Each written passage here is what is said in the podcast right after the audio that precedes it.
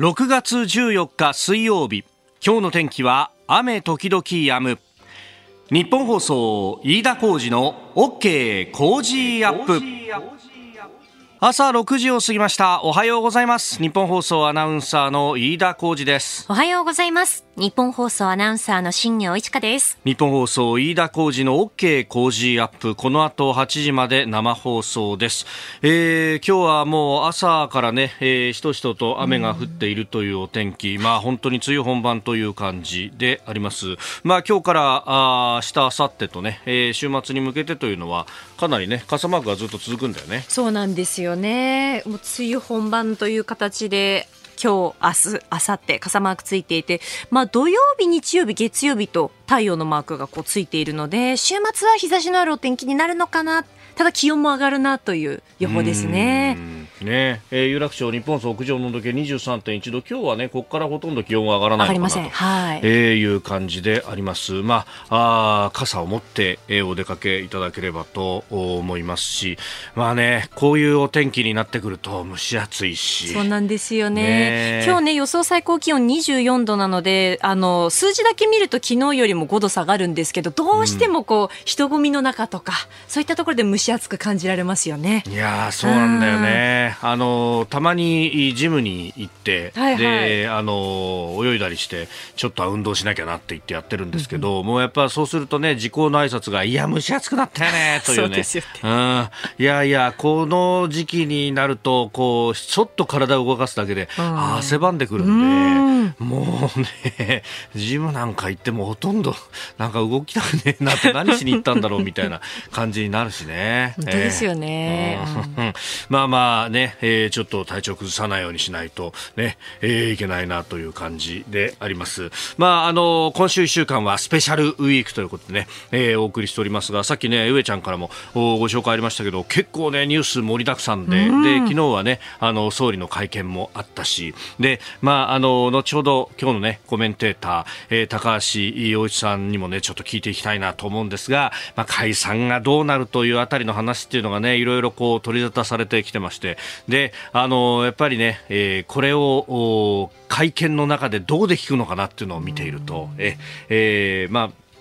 あの総理の会見って幹事社の質問が、はい、えー、大体まず最初にあって、うん、まあ、その中でもこう新聞の人たちからですね、えー、トップバッターでと来るんですけれどもおおやっぱりねこういうところというのはえあのいきなり一番最初から聞いたらその後の会見が面白くなくなっちゃうし、かといって聞かないわけにもいかないしというところでえ、えー、知り合いのテレビ東京の篠原記者が聞いてましたね。あのあ篠原君が聞くんだっていうのは、うん、あの確かにねあの各社この官邸の、ね、記者クラブの中で、まあ、キャップという人がいて、まあ、この人がトップでと。でサブキャップがいてで、えーね、あの一般の記者の人が入れてっていうのが、まあ、特にあの大所帯の新聞なんかだとねそういうこう、えーえー、あるんですけれども、順番みたいなものが、はい、でその中でもやっぱりこういろんな会社の人事異動があるんで結構2、3年で移動する会社なんかもあったりするんですけれどもその中でそういえば篠原記者は長いんですよ、そうですよ官邸キャップが。あだからやっぱりね、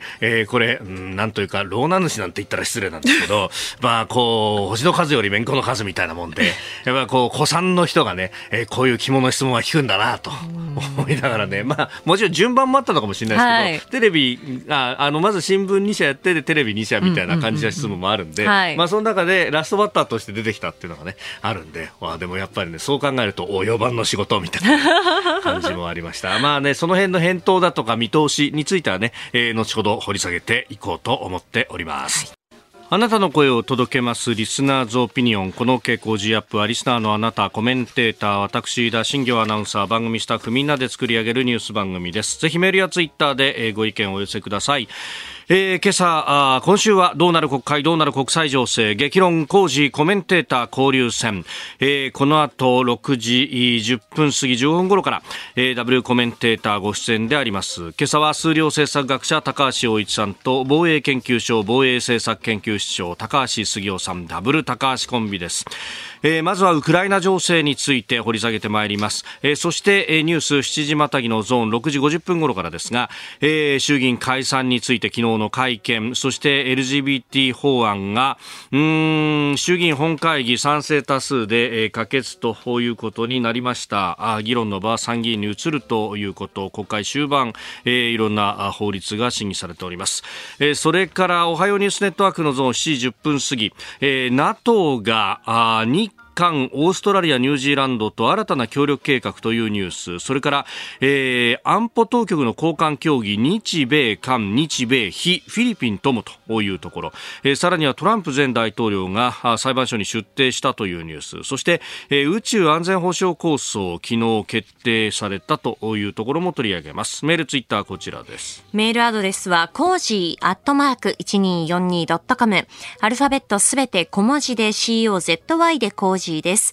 コージーアットマーク 1242.com。ファックスは0570-021242。ツイッターはハッシュタグコージ1242。ハッシュタグコージ1242です。今週は千葉県袖ヶ浦市にある農産物直売所とフードコートタッソの森から千葉の美味しいもの詰め合わせを毎日5人の方にプレゼントします。コージアップの番組ホームページにプレゼントの応募フォームがあります。こちらに住所やお名前、電話番号を登録してご応募ください。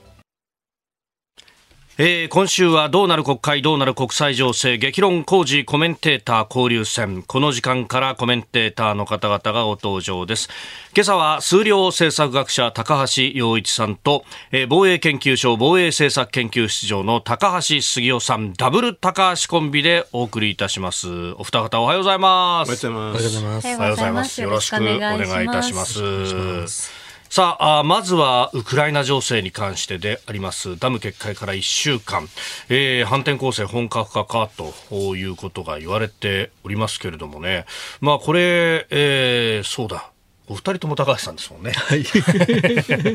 杉尾さん。はい、まず、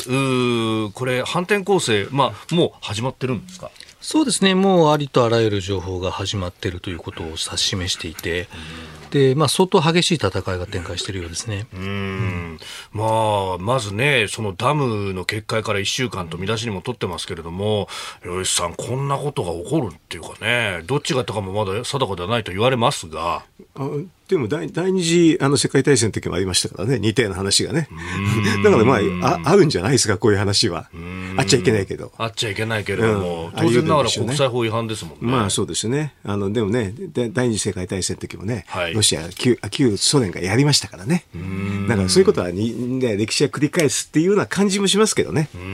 いわゆるこれも衝動作戦みたいなところ。あの時もでしょ？ナチスの侵攻を止めるためっていうのでやったわけでしょ？で今回もだってあれじゃないですかウクライナはあじゃあ、ね、ウクライナをロシアはねナチスと見立ててるんでしょ？だからすごいその侮字が私なんかすぐピーってきちゃいましたけどね。うん、まあね杉尾さん今のところこうどっちがやったか明確なのはないけれどもまあただ その状況証拠みたいなのを見ると、これどっちが得したかっていうとロシアなんじゃないの？と思ったりもします、ね、まあ、そうですね。まあそのいわゆるどちらが得したかっていうのもありますし、はい、あとまあノルウェーの地震計で検出した大規模な爆発、はい、あとアメリカの早期警戒衛星もその赤外線の爆発捉えてますから、大きな爆発を起こすためには多数の爆薬を仕掛ける必要があって、はいで多数の爆薬を仕掛けるのは管理してる方仕掛けられるのは管理してる方ですから、まあ、そのやっぱりロシアが仕掛けたと考えるべきでしょうね、今となっては。はい、これによって、まあ、今、ね、ヘルソンのあたりというのが水浸しになってます、この反転攻勢の影響というのは大きいですか？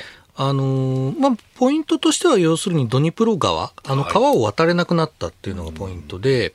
あのーまあ、ウクライナ軍が川を渡る作戦を準備していたら、それができなくなっていたの、なっってるので大きな影響があると。ただ準備してなければ、はい、ウクライナとしては大きな変化は実はないんですよね。ただ、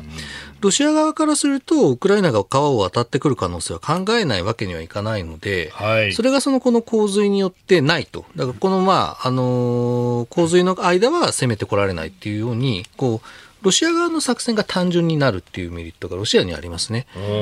で、ただ、洪水は引くんですよ。で、もう引き始めているので、はい、あの、まあ、おそらくだから2週間後、あのーあと1週間か。だから6月21日ぐらいになれば、あのーもう川を渡れるようになると。だからもし、もしウクライナがその川を渡る作戦をあらかじめ準備してたのであれば、まあ、そのあたりにやることはできるようになるってことではありますね。うーん一時的なものに、まあ、あ過ぎないと。はい。あのーなんていうんでしょう。結局、結局水は引きますから。ええいずれええ確かにそうですよね。はいはいうんで、これね、今のところはその上流域みたいなところを渡る形で、えー攻めていこうとしているという報道が今日なんかも新聞各紙載ってますけれども、これうまくいってるんですか？あの、まあ、今の戦いは、なんていうんですかね、こう、お互いがお互いを攻め合ってるのではなくて、はい。こうロシア側はもう陣地を作って待ち受けていて、で、ウクライナがそこに向かってこう攻め込んでるみたいな形になっているので、その陣地の一番前のところですね、最前線の陣地で非常に激しい戦いになっていると。で、一部ではウクライナが突破をしつつあり、その、大えっ、と、一番最初の陣地だけですね。で一部ではロシア側が意図的に撤退したという形なので、まあ、まだわからないですね、どうなるかは。うんウクライナの狙いとしては、やっぱりこう南に攻めていって、はいその占領地域を分断するっていうのを狙ってるわけですそうですね。その、まあ今、地図でご覧になると、東側のドンバスから南側のクリミアまで、三日月状にロシアが支配してるわけですけど、その真ん中ぐらいでその支配地域を断ち切ってしまいたいと。ある程度の幅を持って断ち切りたいと。で、そうすることで、そのロシアを東部と南部に分断するっていうのが目的でしょうね。うんここまで、まあ、あーこの半年ぐらい、まあ、西側からいろんな兵器の支援というのが、まあ、戦車であったりとか、えーありましたけれども、これの使い方っていうのはご覧になっていていかがですか？まあ、まず、その、ロシア軍の陣地がも待ち受けてるので、そこを戦車の走行で突破を、そ走行でこう、なんていうんですかね、砲撃を受けながらはい。突破をするということを狙っていて、で、まあ、おそらくその陣地の前には絶対地雷があるので、で、地雷をこう、通れる道を作らなきゃいけないと。で、それとで細いんですよね。ん。でその細い道を突破しようとして、まあ、何両かの戦車が撃破されているのが映像には出てますね。うーんあれ、露獲されてなんていうのが出てますけど、でもまあ、あのぐらいの量というのは、ある意味、織り込み済みでやってるって感じですか？まあ結構損害としては大きいとは思いますが、ただまあ、戦えば損害は出るので、あのーなんていうんですかね、あの日本海海戦みたいな、かはい。パーフェクトの勝利って普通はないですから、あん。のーまあ、ああいう損害は出るのはやむを得ないところはありますね。うーん。あのフランスのマクロン大統領などはこの長期化を示唆みたいな、ね、話も出てきてますけれどもこれやっぱそれなりの期間は続きそうですか？まあ、陸上戦闘って結局最後は人が地面を歩いてるので、はい。あの例えばじゃあ戦場の奥行きが100キロあったりすると2日3日で終わることはないわけですよ。だから、あの、まあ、長くて、え長くてじゃないや、えっと、目安としては最低1ヶ月。もしかしたら夏までぐらいは続くんじゃないですかね。あの吉さん、あと経済の影響についてなんですけど、その洪水を起こしたと、でこれが国葬地帯に影響があって、灌漑施設が破壊されたというような話もありますよね、これ、穀物価格とか影響ありますか？灌漑施設っていうか、水がなかったらええ、そもそも灌漑できないですよね。で、みダムがあったから灌漑をす、灌漑ができるわけだけど、はい。それがなダムがなくなっちゃったら全部水が流れちゃうっていうのは、実はちょっとね、灌漑ができないですよね。だから、あの、小麦価格がもうすぐに上がってますよね、先物がね。一時ずっとは、あの最初は戦争の直後は、あのすごい上がったんだけど、その後なんかいろいろと、なんかね、まあ、輸出するとかしていいとかね、いろんな取り決めがだんだんだんだん下がってきた。はい。だけど、また前に戻っちゃったそんな感じがしますけどね。まあ、トルコの仲介でね、あの黒海通して、ウクライナ産の穀物の輸出が一部できるようになる、ならないで、うん、それだったんだけど、こういうのすごくそういう過敏に反応する反応するんでね。商品価格というのは。ええまあ、だから、ちょっと、灌漑用水がうまくいかないっていうふうに見ちゃうと、先もなんかすぐ上がっちゃいますよね。これね、あの考えできなくなると砂漠化の懸念みたいなことも言われますよね。うね。だから今までやってたのにね、一人だから戦争犯罪なんでしょうね、これはね。うーんああの菅さん、戦争犯罪に関して言うと、国際刑事裁判所の人たちが、うん、あこの水浸しになった地域に入ったと、はい、でこの安全はロシアは保証しないというようなことも言ってますよね、うん、これ、でも、こうした捜査の積み重ねというのは大事ですか？だと思いますね、まあ、これまでももう100件以上戦争犯罪として立件されているわけで、はい、あのまあ、誰を訴追するかあの、国際刑事裁判所っていうのはその国じゃなくて、個人を訴追するんですよね。はい、だからあのプーチン大統領もあの子供の連れ去りで訴追されてるわけですけれども、はい、あのまあ、個人レベルまで落とせる証拠が集まるかどうかっていうのはまた別の問題だと思いますけどね。うんまあ、誰がこれを命令したかとか、そういうような話にもそうですね。はい。はい。そうだと思います。で、まあ、ただ、被害についてはまず確認をするということじゃないでしょうかね。で、別の証拠で、その誰が、あの、命令の責任者が分かってくれば、まあ、そこについてこう訴追ができるようになるということだと思いますね。まあ、それからね、結構いろんなこう情報が乱れ飛んでいる中で、あの、ロシアの国内で仲間割れが起こってるんじゃないか、みたいな話が、それこそ昨日、一昨日あたりの、まあ、これはフェイクじゃないかというふうに専門家も言われますけど、ワグネルの要員をこう、殺す命令を出したみたいな、ロシア国内大変なことになってるぞみたいなのありますけど、これどうですか？あれはフェイクニュースだと思いますね。ただ、えっ、と、5月9日 ?5 月上旬に一回そのプリワグネルのプリゴジンがその、はい、バフムトから撤退するっていうことをちょっと言い出したときに、はい、結局撤退してないんですけど、その時は。あの時は、あのー、結局撤退すると脱走兵として射殺されるから逃げなかったっていうのは、まあ、言われてはいるというか、まあ、あの言ってることなんで、あのー、まあ、一応軍律としては、あのー、あると。でただまあ今回のケースで言うと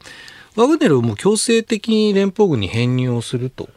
いうこと？はいで、まあ、それに対してプリゴジンが反対をしていて、で、えっと、ただ、だそんなことしたら射殺するぞみたいなフェイクニュースにつながっていったっていうことですよね。まあ、国内で、まあ、そうやって不満を持ってる人たちっていうのがいるのは、まあ、確かだっていうところですか？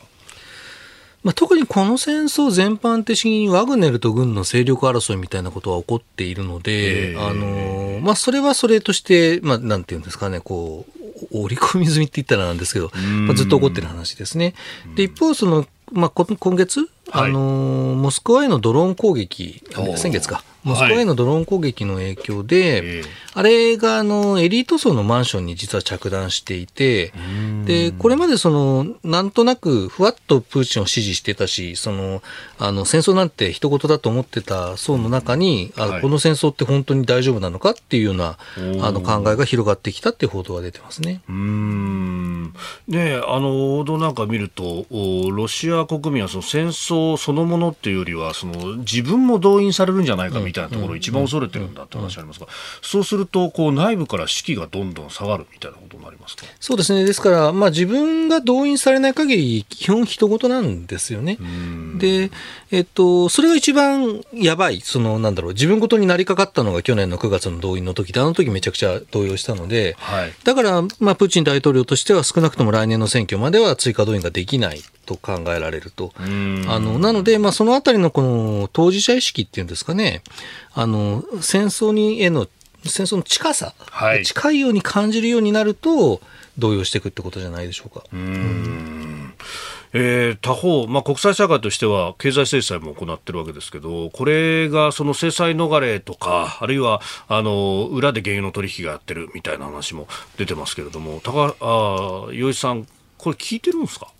それはあの何もしないで聞いてるんだけど、うん、経済制裁っていつもそうですけどね、はい、100%なんてないですからね、まあ、あのだって制裁に参加している国って、はっきり言えば西側の先進国だけじゃないですか、うん、それ、迂回するなんて可能ですけどね、だから普通とは違うっていう意味では制裁効いてるんですよね。大体でもあのだからみあのなんかロシアで破綻でね、私すぐするって言ったんだけど、まだ知ってるじゃねえかっていう人いるんですけど、はいはい、実際に取引はもう完全に破綻ですよ。あのまあこの保証料ってなるでしょ、はい、あれがもう1万パーセント超えてますからね、だからもうはっきり言って、そのルーブルの取引はほとんどできないですよね。えだからそういう意味では経済、誰も宣告宣言しないから破綻に見えないけど、実際も破綻ですけどね。えまあ相当ダメージはあるしと。だってルーブル使えないでしょ。うん、決済ができない。うんさあ、杉尾さん、これはいろんなところで聞かれる質問だと思いますけど、はい今後の見通しというか、これが収束するのはいつなのか、みたいな話って、ねこんなんもん答えられねえよって話かもしれませんが。まあ、今回の反転攻勢が成功することがあれすすれば、成功というのはつまりロシアを分断、あのロシアの占領地域を分断して、ただ分断するとこう、突破した部分が今度挟み撃ちに遭うので、はい。あのその挟み撃ちをあの守りきる陣地を今度はうん。今度は逆にウクライナが作って、でだからそれで秋秋冬のこうぬかるみ期にはい。持ち込んでいくとした場合に、えっと、それができればあのおそらく分断されたロシア軍の弱い方を来年攻める。つつまりそのドンバス地方かクリミアのどちらかの弱い方を攻めてで再来年にもう片方残った方を攻めるっていう形になると思うんで、まあ、今回の反転攻勢が成功すると、2年、3年以内には、その、占領された土地を奪回する。あの、奪回したからといって戦争終わるとは限らないんですが、はいまあ少なくとも奪回はできる。見通しは立つと。で、一方で、この反転攻勢に失敗して、はいまあ、あの、育成、養成された12個旅団が、あの、まあ、結局、すりつぶされるようなことになると、はい。あの、まあ、おそらくこれから先に組織的な反転攻勢はなかなか難しくなって、まあ、そうなると5年以上、下手すると10年ぐらい、この、ある種の膠着状態で続く形になるんじゃないでしょうかね。日本最大級の討論イベントついに開催。飯田浩司の OK 工事アップ。激論有楽町サミット in 東京国際フォーラム。出演は青山茂春須田慎一郎宮崎哲也飯田康之佐々木俊直高橋洋一ほか。止まらない物価の高騰上がらない賃金そして世界的な金融不安。日本経済と私たちの暮らしはどこへ向かうのか。最強の論客たちが集結して大激論。一緒に考えて希望を見出しましょう。6月25日日曜日会場は東京国際フォーラムホール A チケット絶賛発売中。有楽町サミットで検索。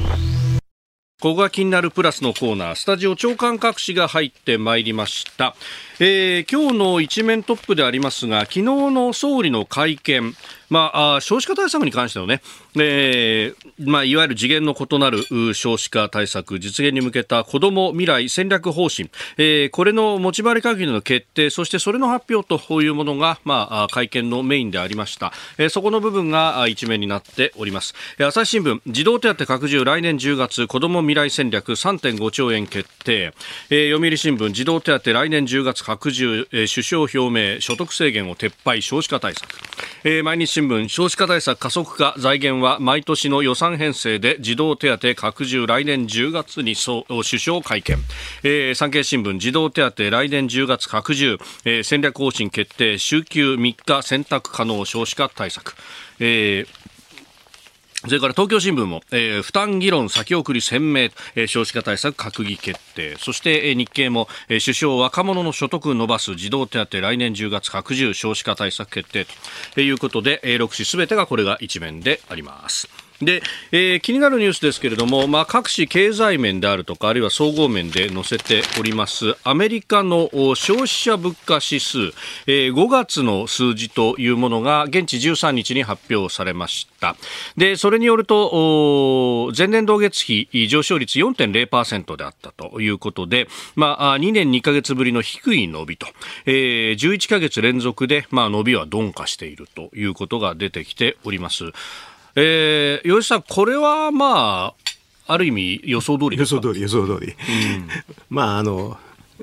4以下、3ぐらいになるとほとんどね、インフレの弊害がなくなるんですよ。で、失業率すごい低いでしょ？はい。もうすごいベストな ところに行きつつありますね。おーまあ、これがあって、で、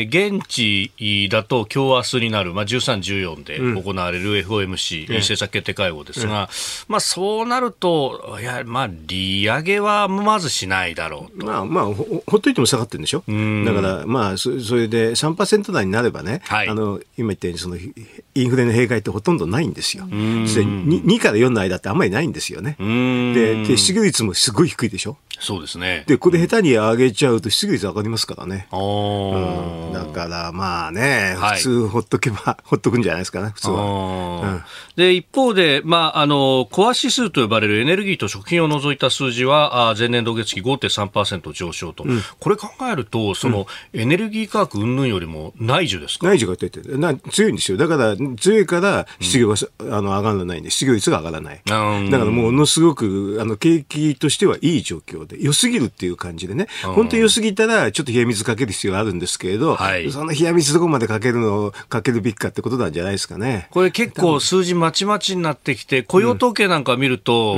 あの市場の予想よりもかなり非農業部門の新規雇用増えてるという数字が出てね。そうですね。だから、まあ、雇用は新規雇用っていうのと失業率両方見ていくんですけどね。でも、いいことは間違いないですよね。雇用は、あの、大体景気の遅行指標だから、は遅れて出てくるんでね。でそこがいいってことは、もうかなりいいんでね。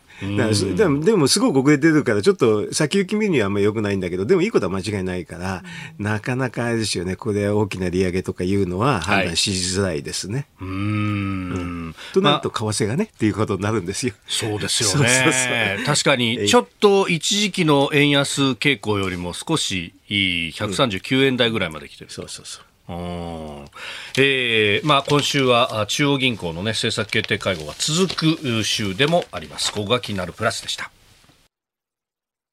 あなたと一緒にニュースを考える飯田浩二の OK 工事アップコメンテーターの方々と7時をまたいでニュースを掘り下げます。えー今朝は数量政策学者高橋洋一さんと防衛研究所防衛政策研究室長の高橋杉雄さんダブル高橋コンビであります。お二方引き続きよろしくお願いします。よろしくお願いします。お願いします。えーお二方にはね、6月25日のね、イベントにもご出演をいただくということになっておりまして、ね、えーチケットも今絶賛発売中でありますが、まあ、吉さん、これもう、この時期、あともう1週間ちょいですけれども、どうなってるかっていうのがまだなんかね、読めないというか スリリングですねスリリングな、本当非常にスリリングだ。ねえ、政治経済の部分も、そして、杉尾さん、安全保障でいうと、まあ、このウクライナの話っていうのは刻一刻変わりますし、そうですね。はい。で、また、その、その後のね、復興とかの話まですでに話し合われていると、だからその後の秩序の話とか、その辺まで話及ぶかもしれませんね。そうですね。はい。あとまあ、戦争終わる前にももうすでに復興を始めなきゃいけない部分もあるんで、大事なことだと思いますね。その部分っていうのは、これ我々日本はいろいろやれることっていうのはありまあ、あると思いますよ。はい。まあね、すでにあの地雷をどうやってこう処理をするんだはいというところの、まあ車両の提供であったりとかっていうのもね、ええええ取り沙汰されてますよね。はい。まあとにかく今はまず地雷の撤去、そのロシア軍が撤退した場所でもう再侵攻しないような場所だったらもう復興始められますから、はい。ええそういうことも必要になってくると思いますね。まあ、地雷の撤去でいうと、それこそね、我々が一番最初に PKO で出したカンボジア、まあ、自衛隊の OB の方々も含めて地雷の除去であるとかそこから農地の再興というのをいろいろ NPO も含めてやってますもんねねそうですね。あの、戦場の地雷除去と、そはいの戦後復興のための農地からの地雷除去ってちょっともややることが違っていて、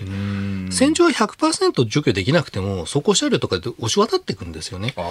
で、ところがその農業で使うところだともう100%除去しないといけないんで、その、はるかに大変なんですよ。うーん総会とかもそうですけど、やっぱそこでこうきめ細かく100%にちをやっていくっていうのは、これ日本得意なんですかね？まあ、カンボジアで経験したっていうのがやっぱり一つ一つ大きいとは思いますね。うんまあまあ、その辺のね、話も6月25日、えーぜひお越しいただければというふうに思っております。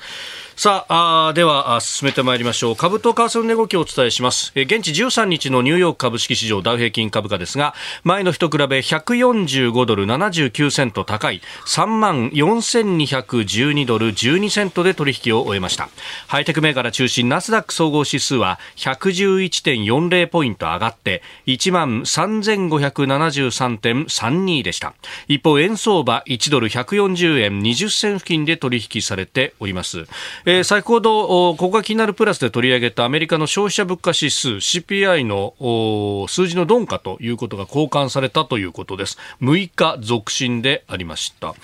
まあ、あの、見通しこれ明るいぞってマーケット見てるんですか？たいや、あ、あ、洋一さん。あの予定通り行ってるってことが一番あれですね。あんのなんかね、経済って予定通り行かないとね、はいえいってはパニックになっちゃうんだけど、予定通り行ってる時は結構みんな安心するんです。うーん。まあね、日経も上がってましたもんね。あのダウが上がってくれてるからおかげでね、はい 上がるんですけどね。東京も安心感を持って取引というか、です買え、買えるみたいな。うんうんまあ今日もね、えーどういったことになるのかというところです。えーではあ、取り上げるニュース、こちらのニュースです。岸田総理衆議院解散について情勢見極めると説明解散、まあ、総選挙についても基本姿勢に照らしていつが適切なのか、えー、諸般の情勢を総合して判断していくこうした考え方にあります今の通常国会、まあ、会期末間近になって、まあ、いろんな動きがあることは見込まれますまあ、よって、まあ、情勢をよく見極めたいと考えております。えー、そして、現時点ではそれ以上のことについてお答えすることは控えたいと考えます。岸田総理大臣は昨日、子ども未来戦略方針が決定したことを受けて記者会見し、少子化対策の具体策やマイナンバーカードの対策、さらには今お聞きいただきました衆議院の解散の可能性についても語りました。メール、ツイッターもたくさんいただいております。特住所、たくまさん。えー、するのかしないのかはっきりしませんね。多少の議席のお減というものを覚悟しながら、私は解散するんじゃないかと見ていますと。まあ、これ、いろんなことがね、えー、囁かれますけれども、吉さん。うんどうですか、これは。昨日の記者会見、みんなこれ聞きたい、このためにみんな集まってきたんでしょ？まあ、そういうことですよね。ねこんな時やるなってね、このこんなね、しかし、なんで、それであんだけの会見ですか？っていうね。そう。あの、ね、国会のね、会期末には、うん、あ必ず記者会見が、うん、まあ、慣例として行われているので、うん、その一週前にもセットされたっていうことで、スワーッと、ね、13日かと思っちゃったでしょ。おやーっていうのが、まあ、先週、ね、思っちゃうでしょうね、普通はね。うん。でも、数少しくらいましたけどね。まあでも、16日っていう説もあるしね。はい。はい、16日ね。LGBT 法案が通ったり、あと、んだっけな、防衛の財源確保法が、はい、まあ多分通ると思うんだけど、これがね、昨日議員会採決だったものが流れて、うん、15日採決で自民党が提案していると。うん、15日に委員会採決をして、16日金曜日は参議院の本会議の定例の開催日だから、そ,、ね、そこで成立すれば16日に、まあ、主要法案はすべて上がると。上がる。あの、まあ、入管法も上がってるしね。はい。で、もう、あの、でも LGBT も入管法も防衛、あの、財源確保もね、あの、立憲は全部反対してるでしょ。はい。反対してて最後に不信任案出さないっていうのは変ですよねっていうのをみんな思ってですね。そうすると、出せば、ズドンで、でしょうね。でも、泉さんもね、あれでね、あの、150トンな方やめるって言ってるのはもうやめたいって言ってるのもんだから。もうあれ、ね、何言ったって全然みんな、まあ、党内の人聞いてくんないでしょ？早くやめたいって感じだと思いますよ。まあ、でも出しちゃったらいいな。この国会も、それこそ入管法の話で、ね、えー、付帯決議をつけるとか、いろいろこういう野党で折衝して、落としどころまで行ったけれども、けれども、それが党内の反対でひっくり返ったと。じゃで、変な話を出しちゃうから、活動家みたいにして出しちゃってね、もう王道反対みたいなね、もう、全部ひっくり返すような人ばっかり出ちゃったから。100点取らなければ意味がないんだっていうことになっちゃったというあたり主義の人ってこういうのはよくあるんですよね。また、100点取らなきゃいけないと思ってるんだけど、その人学生の時一体何点取ってたのっていつも思うけどね。100点なんか取ってないでしょ。うんなかなかと と取ろうと思ってもね、普通は取れないよねっていう話。政治なんてね、50、60、60.9大点すれば60点か61点でも OK ですからね。ああ、うん、まあまあね、50点よりは上を取ったぞと。うん、そうするとね、16日、はい、うん、どうなるか。国会での議論であるとか、昨日の総理の会見であるとか、まあ、あ解散のことがいろいろ言われますけれども、まあ、個別具体的な政策について、まあ、昨日の会見はね、えー、子育て対策と。というところがメインでありました。えー、メールやツイッター、あそしてファックスでもね、いろいろご意見いただくんですが、えー、横浜港区のゆきなさんファックスでいただきました、えー、子育て支援策についていろいろ出てますけれども、まずは子供が、子供を産むまでに結婚しても良い給料が欲しいですよね。安バイトじゃ無理だし、20万の手取りで家族を養うのも厳しいと。おああ、あの毎日です。まずは健康かなというふうにいただきました。まあ、このね、えー、子ども子育て対策給付金とかね児童手当とかいろんな話出てきますけれども吉さん、うん、やっぱりマクロ経済 あのまあそうなんですけどね、だから、えー、でもアベノミクスってね、あの要するに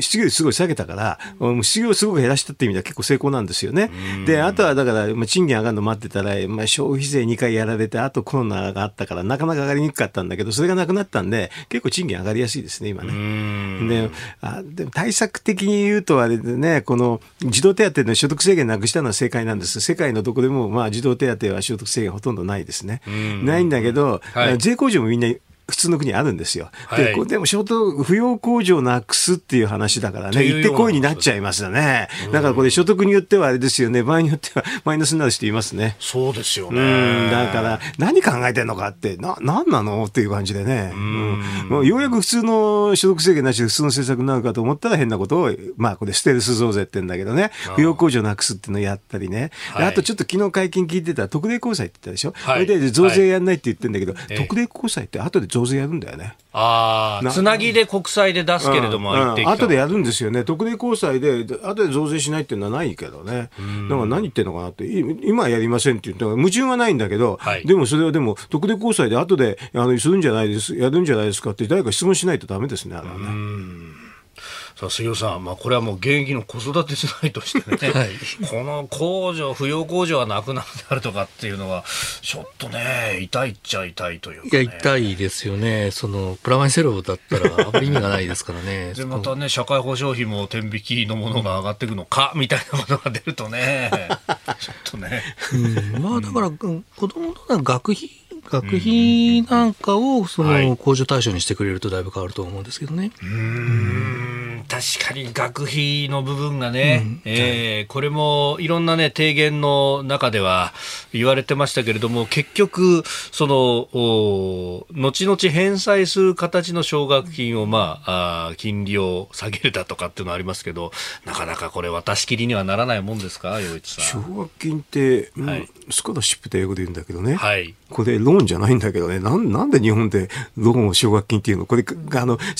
外国人の学生に説明するのすごい大変なんですよ。うん。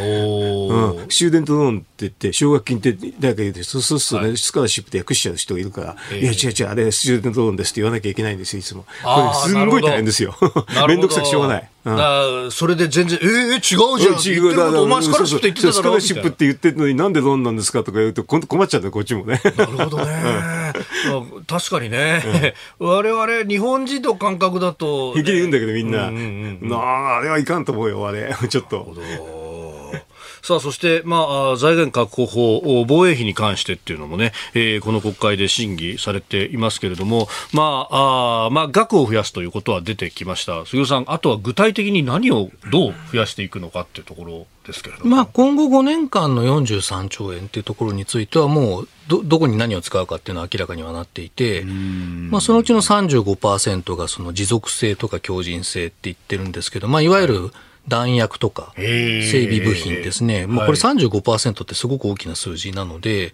まあ、とにかく今ある自衛隊をちゃんと動かせる、はい、あの動かせるレベルを上げていきましょうっていうのが、あの今決まっていることですかね。うん。それから今国会でその防衛装備品の産業基盤に関してもこれを、まあ、維持強化していくんだという法律も成立しました。まあ、そのぐらいだから、あの、メーカー各社とか、結構心意気でやっていたようなところが多かったってことですか？まあ、そうですね。そういうところではあるんだとは思います。で、えっと、あと、だから、まあ、整備も含めて生産とか研究開発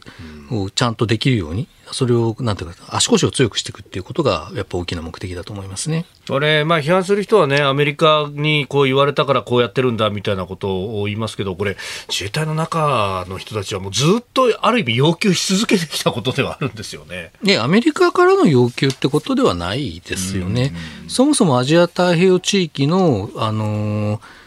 平均値、はい、国防費の平均値って2%ですから、GDP 比、はい、あの特に NATO とか見なくてもアジアでも2%なんで、んあのまあ、それに近づけていくってことではあるんだと思いますね。おはようニュースネットワーク。この時間取り上げるニュースはこちらです。NATO、日本、韓国、オーストラリア、ニュージーランドと新たな協力計画。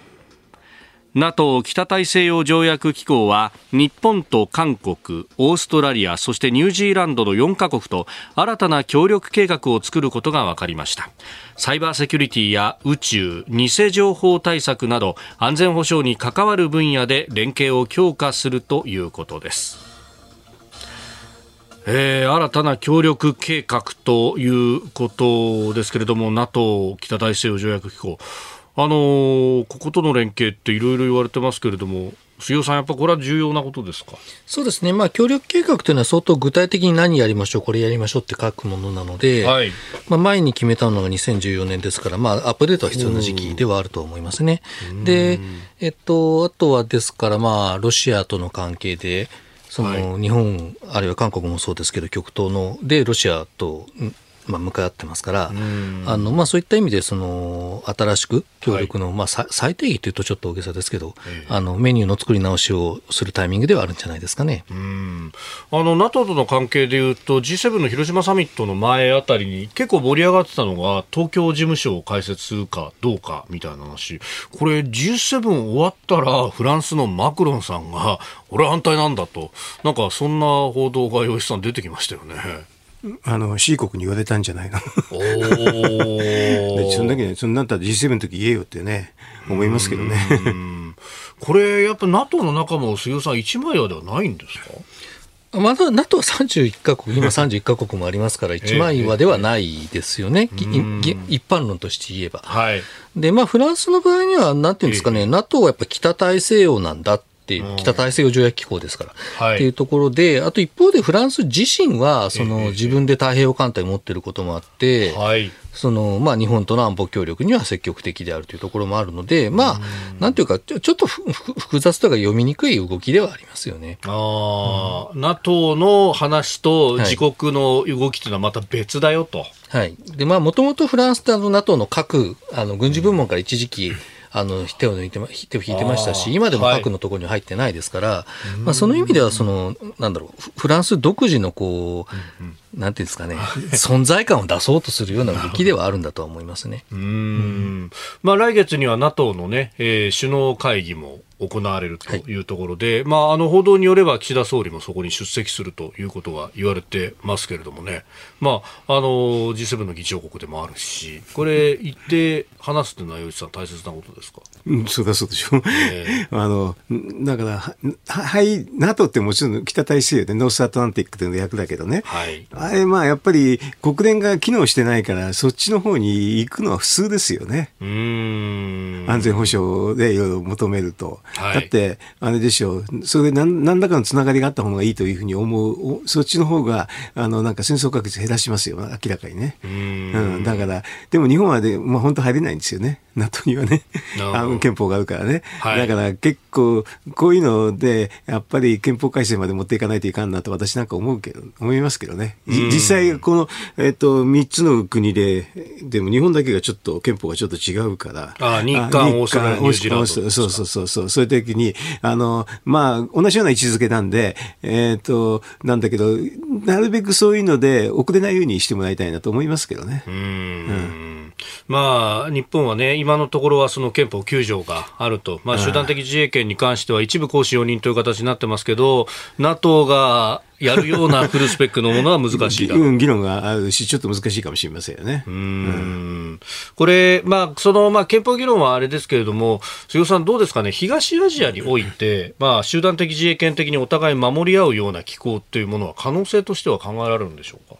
えっと、まあ、だから、日米同盟があるので、で、ただ、なんていうんですかね、こう、ヨーロッパのような多国間同盟、例えば31カ国もある同盟が機能するかっていうと、そうでもないわけですよ。そのヨーロッパには NATO と OSC って2つの多国間枠組みがありますけど、はい、例えばじゃあユーゴ内戦、えっと、コソボ空爆、ジョージア侵攻、ウクライナ戦争、ロシア・ウクライナ戦争って形でも、ここ過去2、30年の間にいくつも戦争やってるんで。冷戦が終わった後で考えてもそうですね。はい。はいでアジアの場合には二国間同盟の束ですけれども、はい、例えば朝鮮半島には米韓同盟がやる、えっと、台湾については米米対プラス日米同盟、であとはその南シナ海についてはアメリカ、オーストラリアとフィリピンっていう形で、そそれぞれこう、ちゃんと最適化した形で対応できるんで、はい。あの今の形の方が私はいいんだと思いますけどね。むしろやっぱり二国間同盟の方が柔軟にこうそうですそうですそうです。じ事態に対処できるはい、例えばじゃあここで日本、アメリカ、オーストラリア、韓国、フィリピンなんかが全部一つの同盟にあったとして、はい。例えば南シナ海問題について、じゃあ韓国がどれぐらい当事者意識を持つかとか、朝鮮半島問題についてフィリピンがどれだけ当事者意識を持つかっていうと、そこは怪しいものがあるわけですから、やっぱりその国同士、その国が一番大事な問題をアメリカとの同盟で関わっていくっていうのが、あのいいんだと思いますよ、私は。うんで、まあ、今ね、あの、ウクライナに関して、まあ、ある意味、NATO はこう、直面しているような状況ですけれども、NATO の中には、むしろこっちに集中すべきなんだというような、こう、議論もあって、あの、アメリカをどっちが引っ張り込むか、東アジアなのか、ヨーロッパなのか、みたいな風にも見えるんですけれども、これ、あの、アメリカとしては二正面だけは行きたくないってところはアメリカとしては最優先の戦略が中国なのは変わってないです。うんだから今、ロシアなんかと戦いたくなかった、ロシアなんかと関わりたくないわけですよ。で、むしろ、だからロシアの問題はヨーロッパの問題なんだからヨーロッパで片付けるべきだっていう議論だってもちろんあるわけですから。で、例えばじゃあ、まあ、フランスのマクロン大統領がちょっと先日訪中、中国訪問した時に、まあ、ある程度不規則発言みたいなことしましたけど、うん。あの、もしフランスが本当にアジア太平洋の戦略に貢献するとすれば、それはもうウクライナにもガンガンガンガンガン支援して、とにかく早くこの戦争でウクライナに勝たせることなんですよ。うんそれが最大の対中国戦略なんです。あの、だからその辺で言うと、はいなんていうのかな。まあ、な NATO はヨーロッパに集中すべきだっていうのは間違ってはいない。ただ、NATO にとっても中国っていうのはもうかなり深刻な問題になっていて、はい中国の核ミサイルはヨーロッパにも届くんで、うんあの、まあそういう意味で言うと、その NATO 首脳会議に日本が出ていって、はいその中国との関係での協力を進めるように、あの、議論していくというのは重要な意味があると思いますね。うんそういうこうネットワークを広げるっていうのは、あの、洋一さん、戦争確率を減らす。そうそうあのなんかその従来はねハーバンドスポークっていうやつでね、はい。二国間でいいっていうのが、まあ、あの高橋さんおっしゃってたんだけどね、ええ。私はどちらかというとねただますますベン図でね、いろんなのがたくさんあって別にいいでしょっていうふうに思うんですよ。だから別に二国間は否定しないけれど、あ時々当てにならない時もあるんでね。アメリカもねなんかどちらかというとあのイギリスもあって、はい。どう なるべく広くね、いろんな関係がある方がいいなというふうに思ってるんですけどね。うん。このアメリカが当てになるかどうなのかというところ、まあ日本でももちろん議論ありますけど、これ、例えばその冷戦期のドイツが中距離核ミサイルをヨーロッパ正面に配備するしないの時に、本当に大内だけじゃない狙われるのはと、大いなる危機感を持って、そして引きずり込もうとしたっていう、ユーロミサイルってものがありましたけれども、ああいうこう動きであるとか危機感みたいなものって、今のこの東アジア情勢を見ると日本も持つべきなんでしょう？えっと、私は思ってますよ。あの、普通の人がどう思われてるのかはよくわからないですけど。んね中国はもう、あと十何年かすれば、1500発ぐらいの核弾頭を持つと言われてるわけで、はい。中国が1500発の核弾頭を持ったら、もういわゆる米中の共倒れ、核の共倒れっていう状態が生まれますから、まあ、状況としては1970年代のヨーロッパに近いと。つまり、今おっしゃられた、その中距離核戦力を配備するように求めた状況に近いわけで、まあそういう時にどうどうするのかっていうのは日本人自身が考える必要がありますね。アメリカは答えをくれないですから。ああ、そこで、その、亡くなられた安倍元総理は、まあ、核共有という話を持ち出してもいましたけれども、吉さん、これ、まあ、あるいは日本が核武装するのかという。息子じゃないんですけどね。まあ、あの、だからこれもね、えーえーと、いろんなのがあった方のがいいっていうのと、同盟が強い方のがいいっていうのからね、まあ私、安倍さんなんかというか話したんですけどね、まあ、あの、うん、核共有がないってのは結構弱い同盟なんですよね。だから、そのくらいあった方のが、うんいろんな話し合いができるでしょっていうレベルで私は考えてたんですけどね。だから、まあね、あの、か核武装ではないですけどね、まあせめてあの核、えーっと、さ比較三原則の2.5ぐらいか2ぐらいにするってレベルですけどね。持ち込まないの部分。うん。鈴木さんいかがですか？いやまあ核共有というのは別にそのアメリカが反対している時に勝手に核撃てるわけじゃないですから、今と変化はないんですよ。んあのただまあ、その一部の核兵器を自分の領土内に置いて、はいでその核兵器の機密情報については共有されるという意味で責任を共有すると。んあと使う時には、まあ、その核兵器については一緒に使う決断をするので、その使う責任を共有するっていうところもあります。で、だからこれはその一一義的にはその同盟が強いってことを見せるっていうことと、はい。あとはその、まあ、あの同盟国を安心させるってことなんですよね。うでんところが同盟国、つまりこの場合で言えば日本人が何があれば安心できるかっていうのは、これも日本人自身が決めることですから、日本人自身が核共有がなければ安心できないってことであれば必要なんでしょうし、で、核共有っていうのは核弾頭を自国領土に置くってことですから、まあ逆にそれではしあの安心できないということであれば、また別の方法ってことだと思いますね。なるほどさあ、ここで番組からのお知らせです。今週のコージーアップは特別企画です。題して、どうなる国会どうなる国際情勢激論コージーコメンテーター交流戦恒例のダブルコメンテーターウィーク6月25日にはイベントも控えておりますが一足早く番組でもメジャー級の豪華論客たちが朝から生で激論の交流戦ですはい、今日は高橋洋一さんと高橋杉雄さんとお送りしています。この後8時までよろしくお願いいたしますお願いします。明日木曜日は作家で自由民主党参議院議員青山茂春さんと峰村健二さん。えーこの2人には実は意外な関係があるんです詳しくは放送でご確認ください最終日金曜日は佐々木俊直さんと野村修也さん。どんなニュースでも広角打法を右に左に打ち返します千葉県の美味しいもの詰め合わせも毎日当たります。うい6時40分過ぎからの黒木ひとみさんの朝ナビ。ゲストは元車椅子プロテニスプレーヤーの国枝慎吾さんです。朝のラジオのニュース番組は飯田浩二の OK 工事アップ。まあ、お聞きいただく方法は、ポッドキャスト、YouTube、ラジコ、タイムフリーなど様々ありますけれども、そもそもは平日朝6時から、平日朝6時から、平日朝6時から、地上波の日本放送で生放送でやっております。えーこの1週間はラジオ界の民を問う1週間であります。えー6月12日からのね、え1週間、えー、工事はラジオ界のあれを目指しております。今週の工事をよろしくお願いしますほらほうよ、あれよ、うん。続いて教えてニュースキーワードです。トランプ前大統領出廷。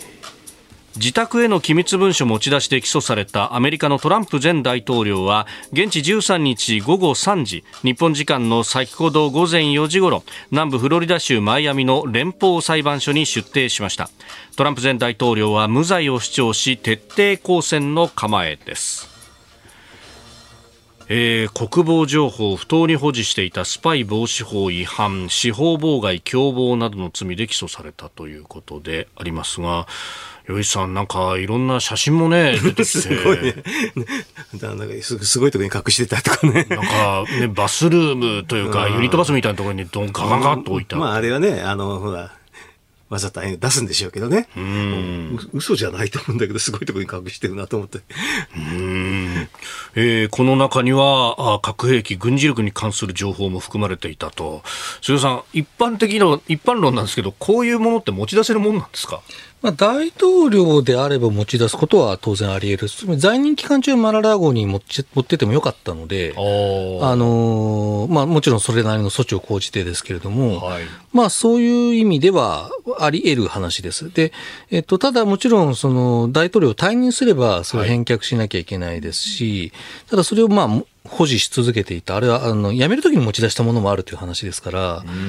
の、で、かつその、じ自分の弁護士にも隠していたっていう、はい、まあ、なんていうか、あ悪質というか子供っぽいというか、でしかもそれを客に見せびらかしてたので、どうだ、これすごいだろうみたいな。ええあの、ちょっとこう、ふ普通じゃ考えられない事案ではあるとは思いますね。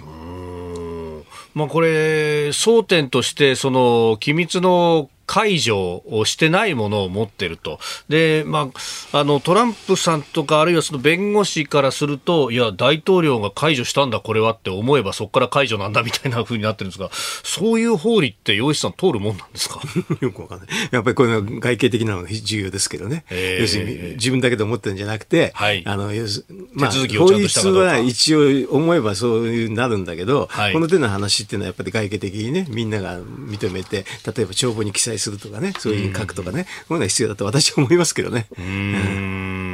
まあ、トランプ氏自身あるいはトランプさん側は37件の起訴すべてで無罪を主張しているということも出てきております。核兵器の情報とかっていうとなんか日本もおお大丈夫かみたいなのにね 杉さん思っちゃいますけどねこういうのあるとね。まあ核兵器の情報が含まれているというのは非常にかなり最初の段階から報道には出ていてで今回訴状を見てみると、あの formerly restricte- restricted data ってカテゴリーの情報が一件あったって言われてるんですよね。あった言われてるとか書いてあるんです。で、えっと、この、まあ、フォーマリーリストリクティッドデータ、つまり、前は制限されていたデータっていうのは、あのまあ、そそれと、それとはまたもう一個別の restricted data、つまり制限されてるデータっていうのが別にあるんですけど、あの、これっていうのはです、核兵器の技術情報なんですよ。その、あの基本的には、他にもありますけど、つまりその、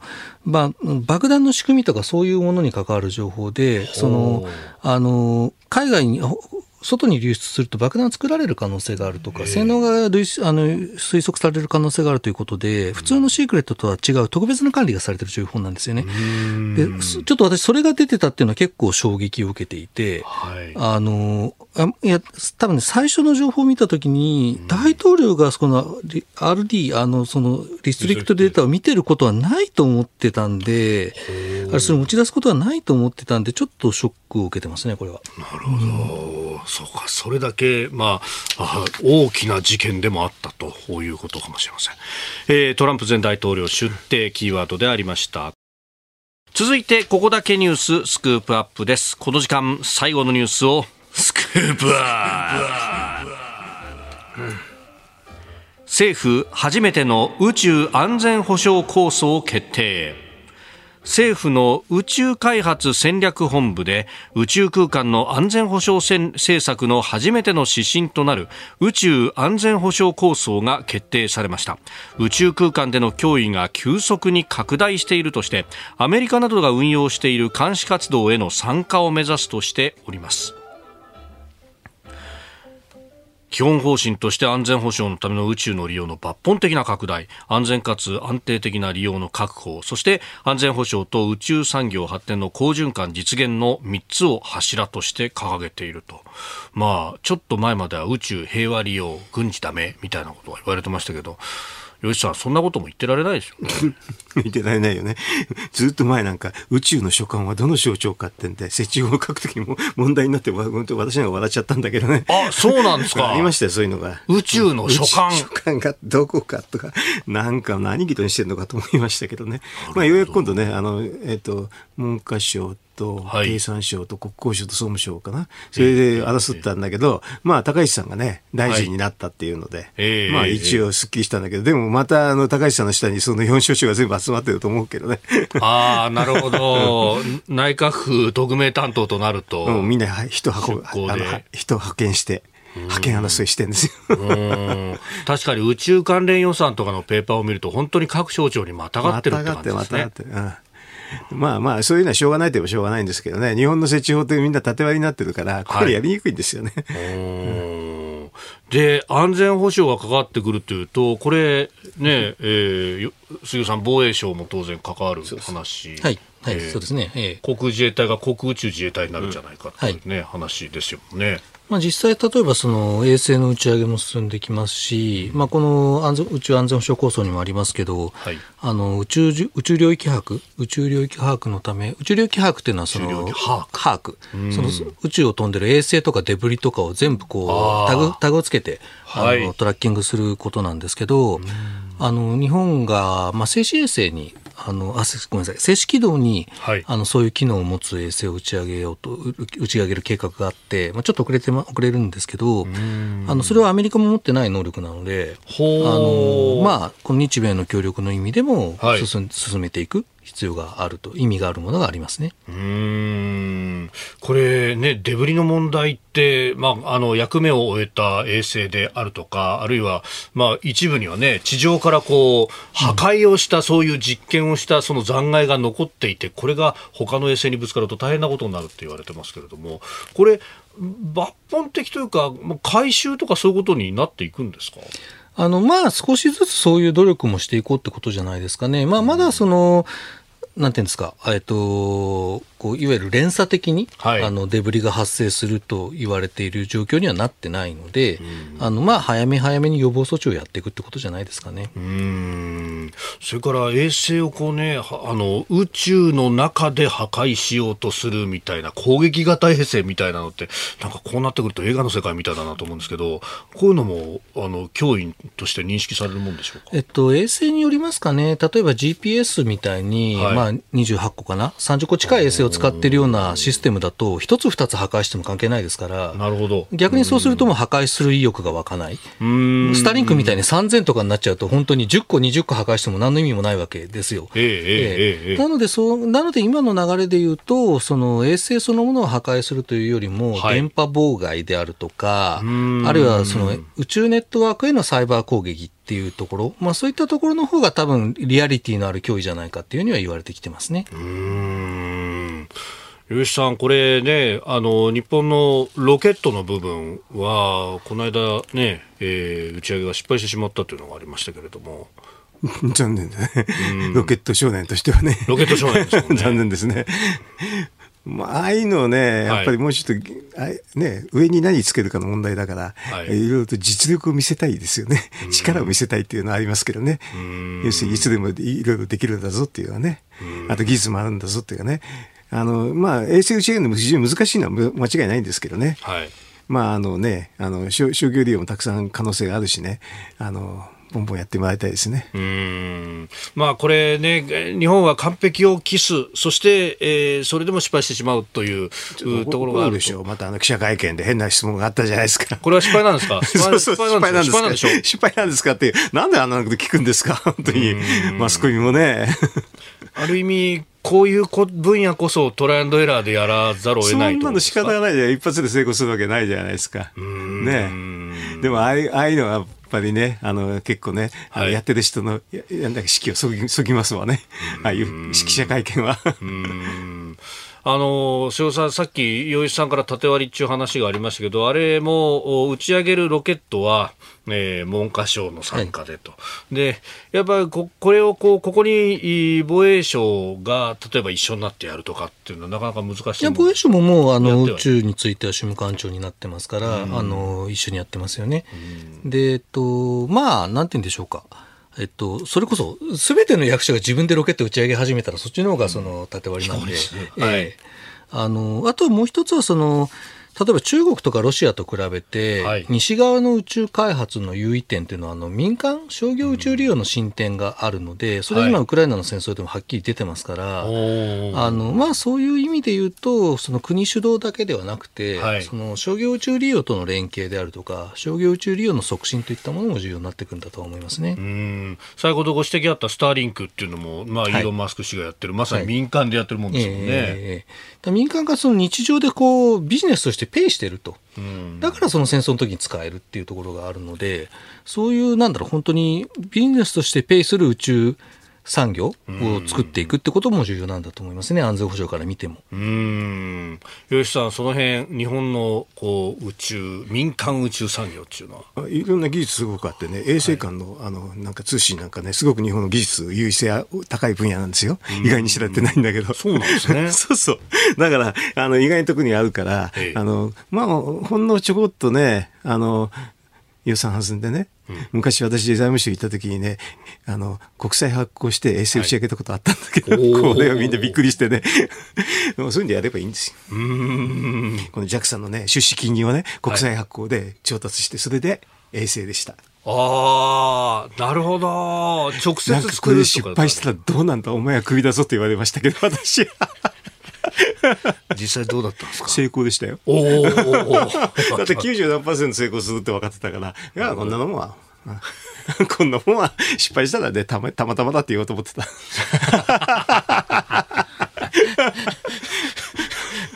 なかなかそういう官僚いないんじゃないですか。いやいやいや、いろんな先駆的なことやってるんですよ、私。まあ、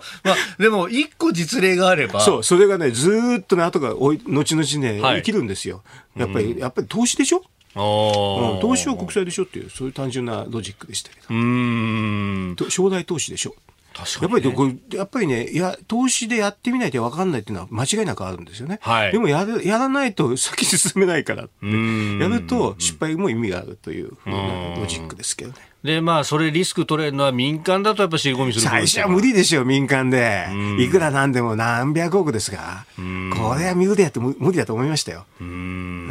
やっぱそういうところはまず公国で。的セクターがやって。ま。ずやって。て今回もだからあれでしょ、あのはい。ジャ JAXA がいろいろとあの中学になってやるはずですけどね、だから防衛省も含めてね。うん。あ えースクープアップ宇宙安全保障構想についてでありました。あなたと一緒に作る朝のニュース番組飯田浩二の OK コージーアップ日本放送の放送エリア外でお聞きのあなたそして海外でお聞きのあなた今朝もポッドキャスト YouTube でご愛聴いただきましてありがとうございました。飯田浩司の OK コージーアップ東京有楽町ニッポン放送で月曜日から金曜日朝6時から8時まで生放送でお送りしています。番組ホームページでは登場いただくコメンテーターのラインナップや放送内容の原稿化された記事など情報盛りだくさんです。また公式ツイッターでは平日は毎日最新情報を配信中。ぜひチェックしてみてください。そしてもう一つ飯田浩二アナウンサーが「夕刊富士」で毎週火曜日に連載中。飯田浩二の「そこまで言うか」こちらもぜひご覧になってください。忙しい朝そして移動中ニュースを少し深く知りたい時。ぜひ AM、FM、ラジコはもちろん日本放送のポッドキャスト YouTube でお楽しみください。